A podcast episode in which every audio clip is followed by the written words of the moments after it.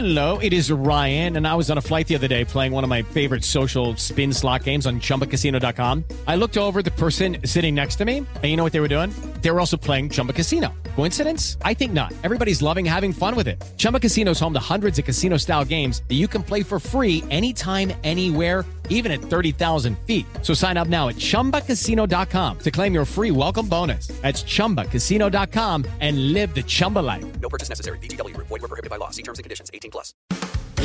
Recibe todo el panorama informativo en podcast 88.9 Noticias. Información que sirve. Tráfico y clima cada 15 minutos.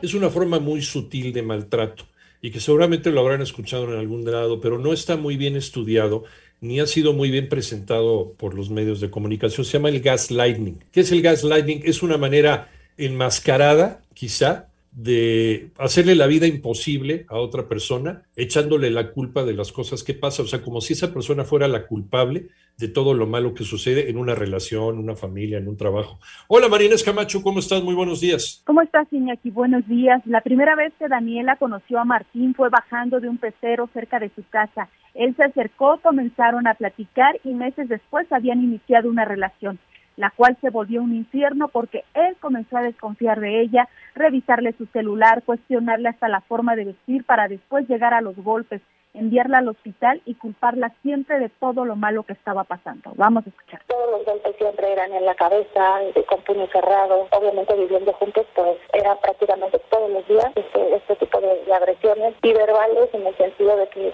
siempre yo era un inútil, que yo era una fea, yo era gorda. A mis amigas, todas ellas eran unas cualquiera. Para él nada de lo que tuviera relación conmigo tenía algún valor. Y entonces yo entré en una confusión de decir, ¿con quién estoy viviendo? Esa situación se repitió durante casi cuatro años, en donde Daniela llegó a pensar que en realidad tenía la culpa de lo que estaba pasando. Pensaba, pues sí, debe ser que yo no cocino bien, debe ser que yo no soy una buena ama de casa porque dice que trapeo mal, que barro mal, y me lo llegué a creer todas y cada una de sus palabras, todo, todo lo que él me dijo me lo llegué a creer absolutamente. Ahora escuchemos a Carla. Estoy pasando por una ruptura con mi esposo. Él trata de hacerme lo, lo más culpable que se pueda cuando él me ha sido infiel. Me siento ansiosa porque él ha tratado de hacerme sentir lo peor y ha consumido drogas y me agrede. Entonces, pues la verdad, me siento en una situación así como que desesperada. Lamentablemente existen variantes del maltrato al que puede someterse a una persona. Sin embargo, hay uno en donde el abusador altera la percepción de la realidad de la víctima,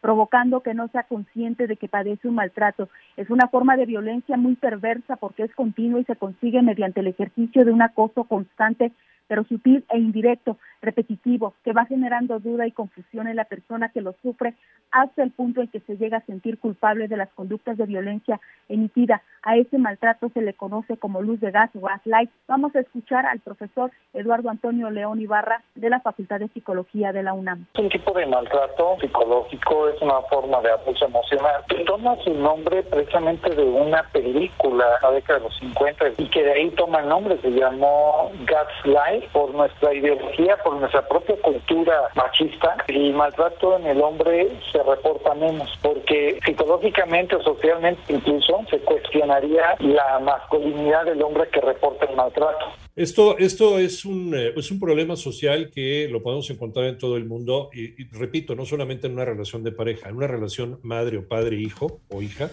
o en una relación de trabajo el humillar a una persona haciéndole creer al final que ella tuvo la culpa, que esta persona tuvo la culpa de todo el mal que está sucediendo en la empresa, en la relación, en la unión familiar. Y de una víctima se convierte en el villano, se convierte en el culpable. Termina creyéndose que él tuvo la culpa y que él es el malo de la película. Nada más para redondear este tema, que creo que es muy, muy importante que lo tengamos claro, del gaslight o gaslighting ¿De dónde viene esta expresión de luz de gas que nos estaba platicando Marina Escamacho? De una película de 1944 que está basada, de hecho, en una obra de teatro, pero la película se hizo muy famosa, dirigida por George Cukor, con, eh, si mal no recuerdo, Ingrid Bergman y Charles Boyer, en donde una, una pareja se va a vivir a la casa de una tía recientemente fallecida. Entonces la mujer empieza a escuchar ruido, pero, pero aquí lo importante, lo importante de esta película es el trato que le da el marido a la mujer. Eh, y el marido empieza a hacer un juego psicológico con ella, convenciéndola de que ella está loca, ¿no? De que, y empieza el maltrato. El maltrato es muy sutil, es muy delicado. Y basado en esta, en esta película se le dio el nombre a esta actitud, que desde luego es una actitud de, de toda la vida entre las parejas. Se da mucho en la, en la, relación de pareja, pero también se da en la relación madre-hijo, también se da en, eh, en, el trabajo, también se da en la escuela, un profesor con sus alumnos, se da en las relaciones humanas, sobre todo decíamos en la relación de pareja. Es, un maltrato, es un maltrato. Y dicen algunos psicólogos, esta persona a través de estrategias como negar algo que ocurrió, siembra la duda en la víctima, que ya no sabe qué creer. Y esto le aporta ansiedad, angustia, confusión. Le hace creer que esa persona es la mala del cuento.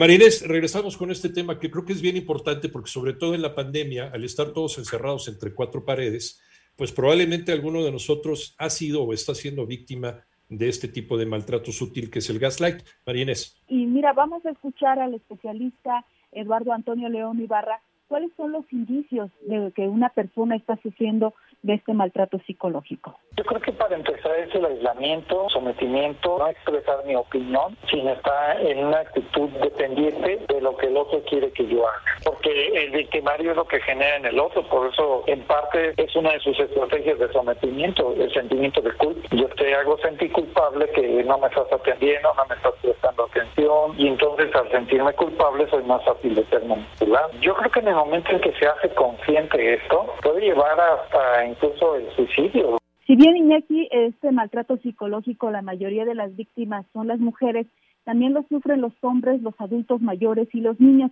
Por ejemplo, en el caso de los hombres, la agresión es doble, ya que aseguran que tienen que soportar también las burlas de los amigos o compañeros de trabajo, pero también de quienes trabajan ante una agencia del Ministerio Público cuando el agredido se atreve a presentar una denuncia en contra de su pareja por malos tratos o abusos. Iñaki, el panorama esta mañana. Sí, seguimos viviendo una sociedad machista, ¿no? En donde si un hombre es la víctima, pues entonces se lo calla y viene este proceso depresivo que a lo mejor puede terminar en algo que no queremos. Aquí lo mejor que hay que hacer, seas quien seas, es denunciarlo o buscar ayuda con alguien muy cercano a ti que te pueda, te pueda dar ayuda psicológica incluso pues denunciar a la persona que está maltratando. Nada más que por ser tan sutil este maltrato, maltrato de gaslight es difícil, es difícil de probar. Muchas gracias, Marines Camacho.